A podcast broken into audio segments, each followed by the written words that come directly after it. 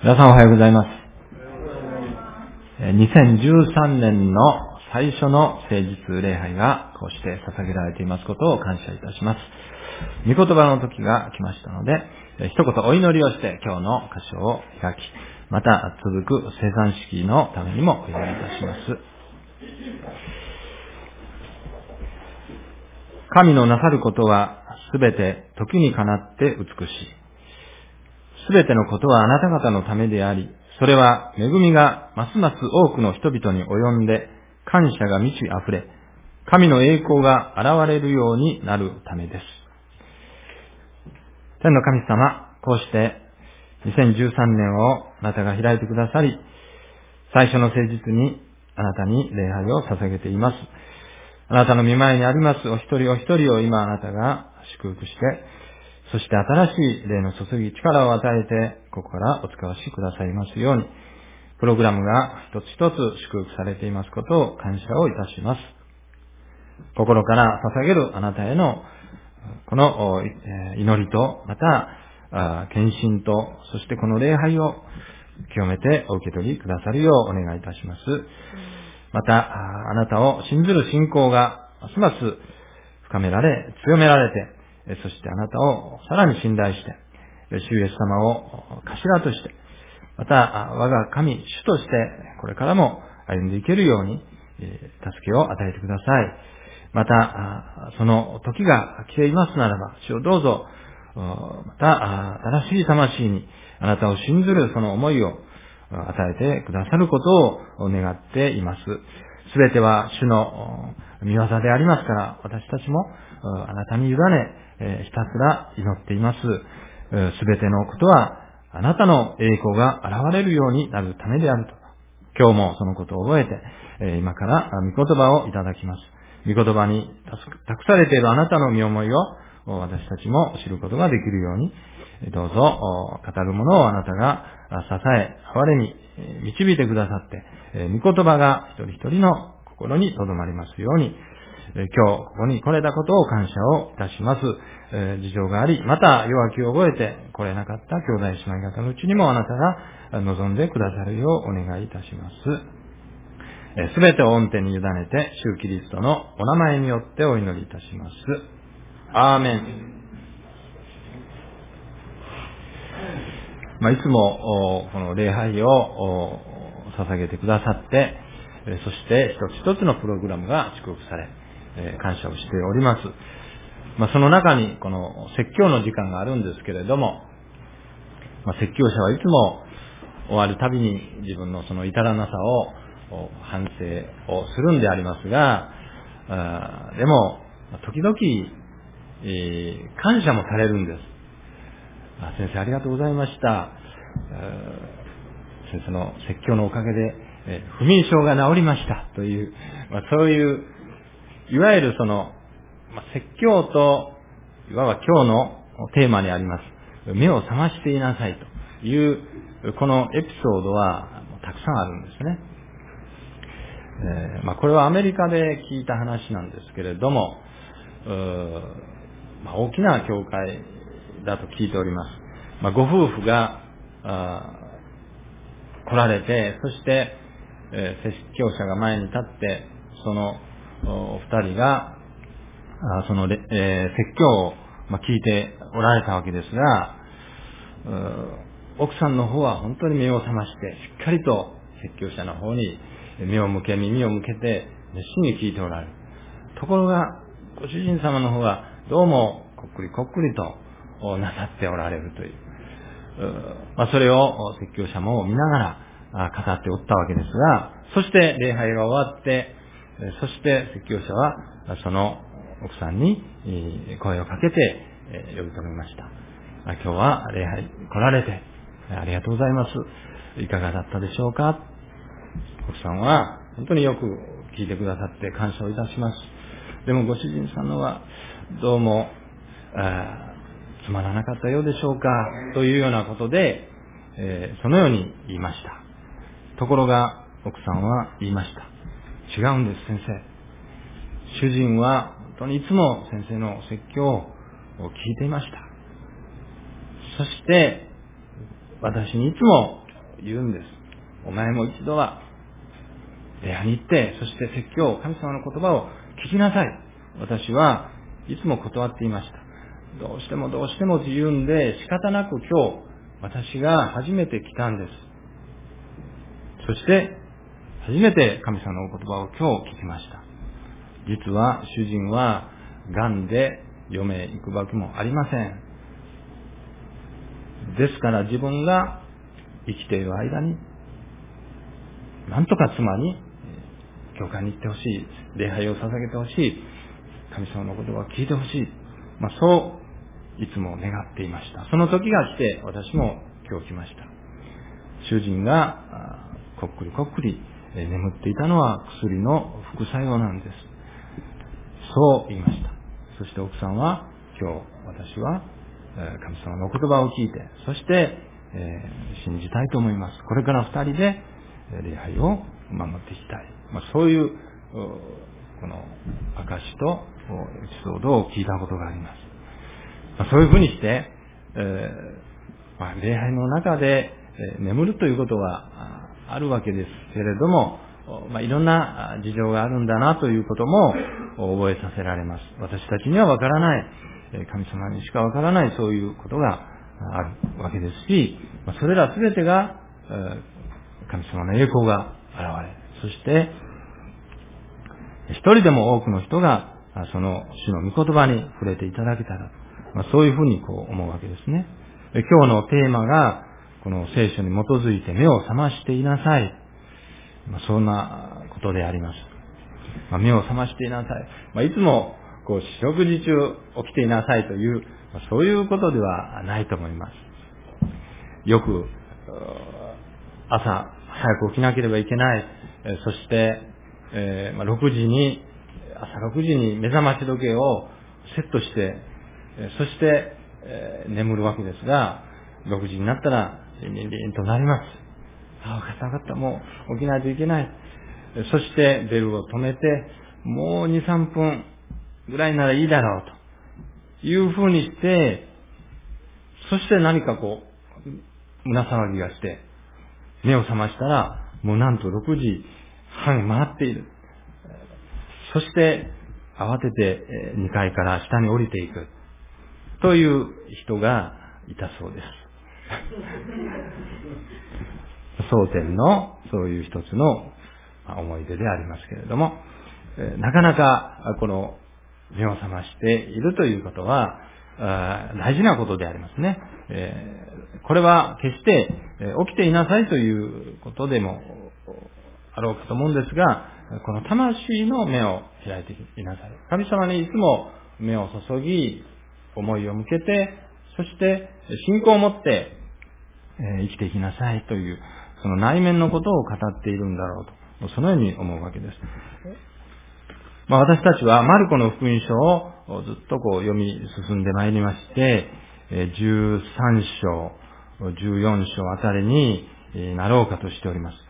マルコの福音書は16章ございまして、えイエス様の復活のところで終わっていると思うんですね。今年、今年度、今年は3月の一番最後がイースターだということですね。教会のカレンダーでは3月の末が、まあ、願わくば、その16章の最後、そしてイースターにちょうど16章のイエス様の蘇りの箇所がぴったり来れば、これこそ神の栄光が現れるんじゃないかな、と思うんですけれども、またそうなれるように、なんとか、あこのマルコの福音書を読み進んでいければと、そのように願っております。今はちょうどイエス様が十字架にかかられる前の時、もう間近に十字架は迫っていますけれども、その前の時であります。その中でイエス様が弟子たちに語った言葉、今日は目を覚ましていなさいという言葉が何度も繰り返されて語られています。31節の言葉。この天地は滅びます。しかし私の言葉は決して滅びることがありません。まず第一に、この滅びるものと滅びないもの、あるいは別の箇所では、朽ちるものと朽ちないものがあるということを聖書は言うわけですね。えー、朽ちるもの、滅びるもの、崩れ去るもの、そういうものは私たちは現実に見ております。前あった建物が崩れて今はなくなっている。まあ、そういうものもあります。形あるものがやがて朽ちて老朽化し、そしてなくなっていく。まあ、これは世の常であります。そのような朽ちるもの、滅んでいくもの、そういうものがあるわけですね。それは、もちろん自然現象として、えー、朽ちていく。古びていく。そして崩れ去っていく。そういうこともありますけれども、人災ということも、やはり大きな要素であるわけですね。マルコの13章の7節、8節あたりにも、そういうことが出ております。え、戦争のことや戦争の噂も聞いて、えー、も慌ててはいけません。民族は民族に、国は国に敵対して立ち上がり、まあ、そういうような人が争いを起こし、そして、武器を使って破壊していく。それによってあったものがなくなり崩れ去っていく。これは人間の愚かなことであります。それは食い止めることのできる破壊でありますから、これは少しでもなくさないといけませんし、またそのように、え人間は進んでいくべきであるという、それは当然のことであります。ただ、自然現象においては私たちの手の及ばないところがあります。人間の手で何とか食い止めようと努力はいたしますけれども、それに及ばない大きな力が及ぶこともあるわけですが、そういうふうにして、形あるもの、今まであったものが滅び去る、崩れ去っていく。そしてこの天地は滅びます。私たちは、今あるこの天地、万物が、いつまでもあると思いますが、聖書はそうは言わない。この天地は滅びます。そういうふうに言うわけですね。やがて、この天地万物は崩れ去って、25節にもそのようなありさまが書いています。星は天から落ち、人の天の万象は揺り動かされます。朽ちるもの、そして朽ちないもの、滅びるものと滅びないもの。しかし、滅びないものもある。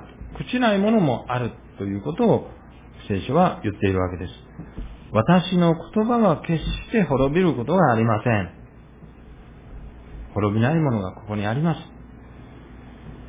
それは神の言葉であり、私たちが今与えられているこの御言葉、それは神ご自身が永遠から永遠のお方、決して滅びることのない、朽ちることのないお方。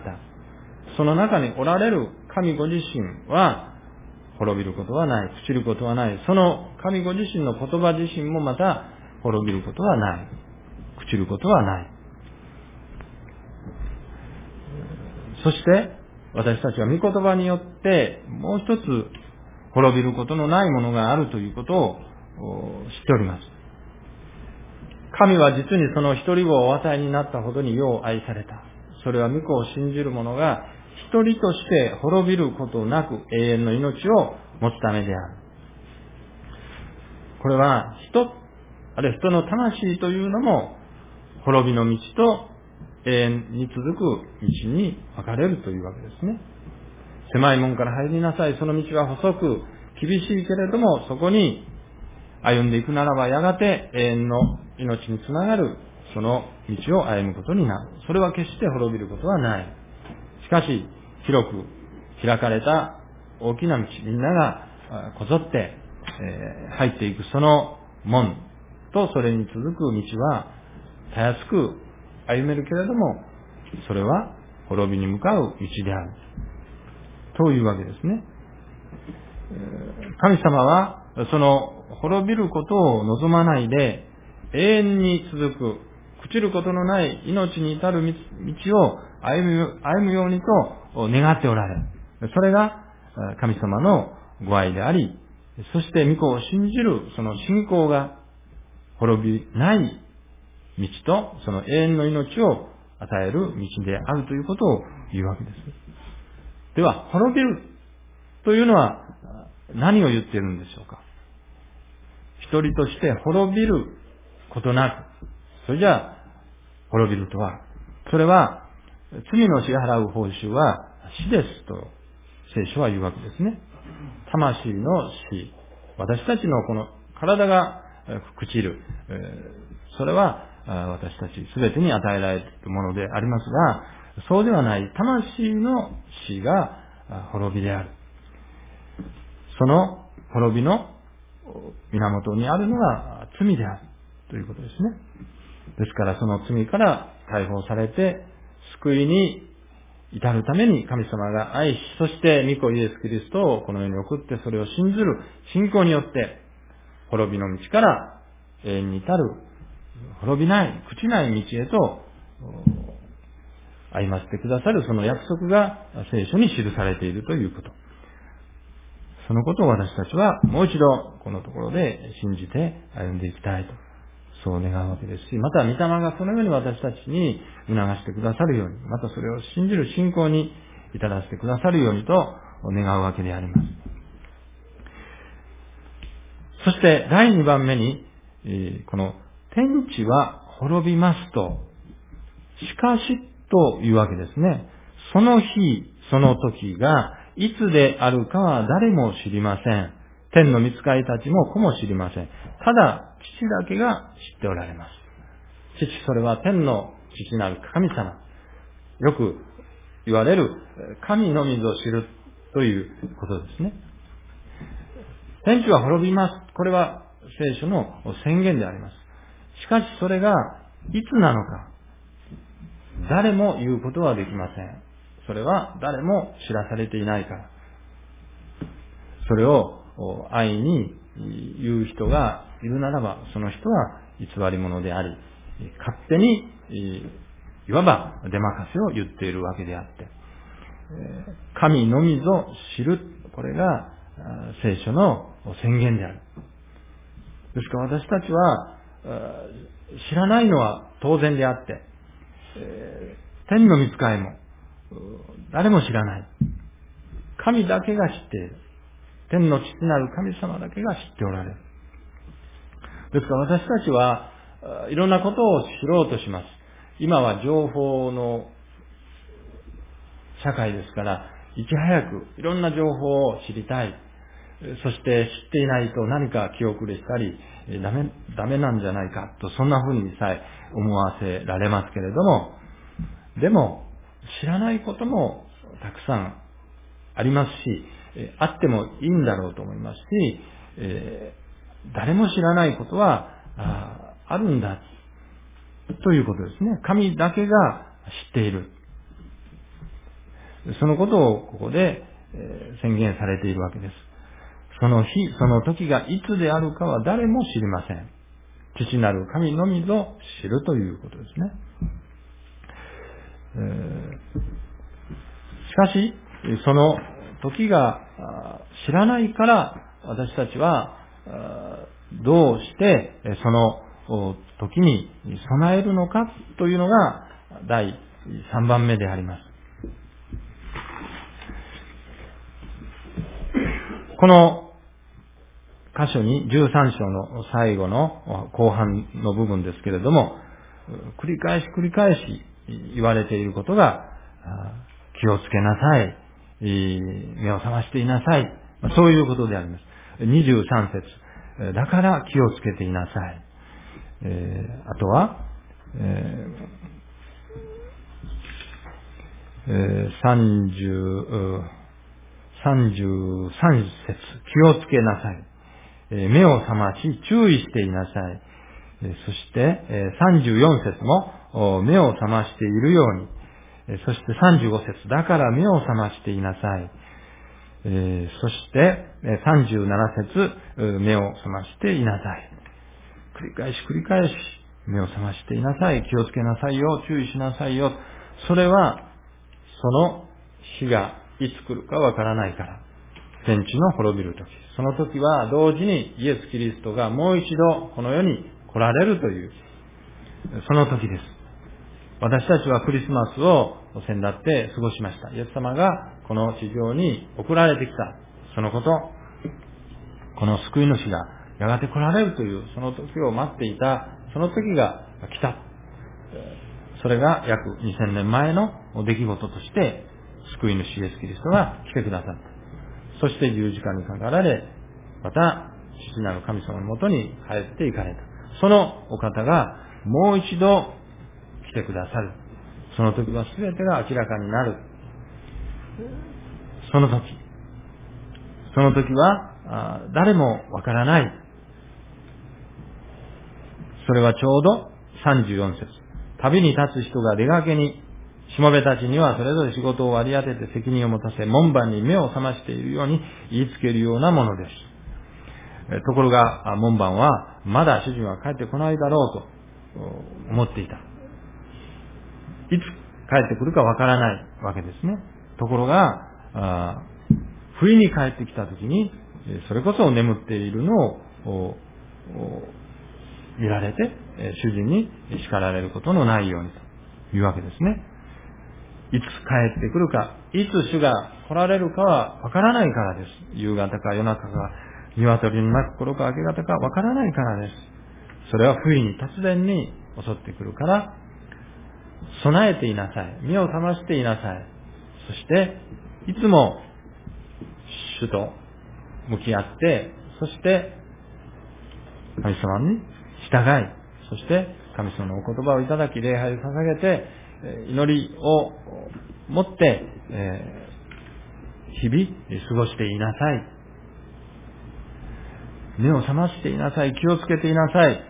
それは決して難しいことではないというんですね。いつ来るかわからないから何か特別なことをしなければいけないのか、そうではないと聖書は言うわけですね。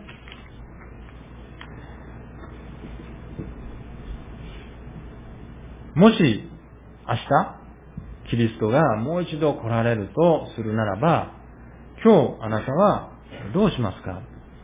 という問いに対して、私たちはどのように答えるだろうか。これは本当にこう問われますね。もし明日、イエス様が来られる。いつかわからなかったと思って、えー、過ごしていたところが、明日というそういうふうにこう、突然知らせがあったときに、それじゃあ今日、どのように過ごそうか。いろんな答えがあろうかと思うんですね。あれをしておこう、こうしておこう、そういうような、あろうかと思いますが、最も良い答えは、いつものように生活をすることだというふうに教えられました。それは、いつものように、今までしてきたようにキリストにあって、キリストにふさわしく生活していたならばそのようにしなさい。御霊によって歩む生活をしてきたんだから、たとえ明日、イエス様が来ようとも、今日もいつもと変わらないように生活していきなさい。今まで礼拝を捧げてきた、そのように、今日礼拝を捧げ、そして明日、イエス様が来られても、私は変わらずに礼拝を捧げていた。そして、御霊の身を求めて、愛、喜び、平安、寛容、親切、善意、誠実、入和、自制を、御霊の身を求め、また御霊の身を実らせていただきたいという、その思いで今まで来ました。だから今日もそのように過ごさせていただきます。神に喜ばれる生活、それを今までしてきましたから、今日も変わらずに、そのことをさせていただきます。特別何か、明日イエス様が来られるからといって、する必要はないんだ、というふうに、え教えられたわけです。ですから私たちは、この滅びることのないこの御言葉に聞き、またそれにこう従っていく生活。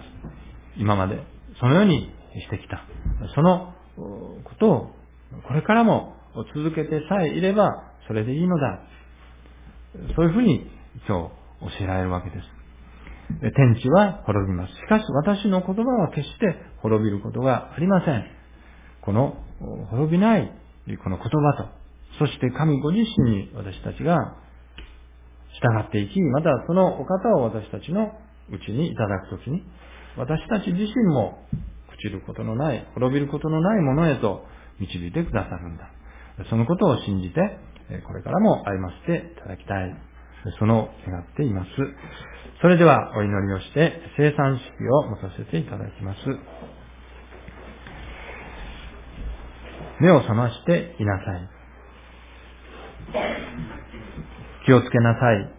注意していなさい。その定めの時がいつであるか、私たちは知らないからです。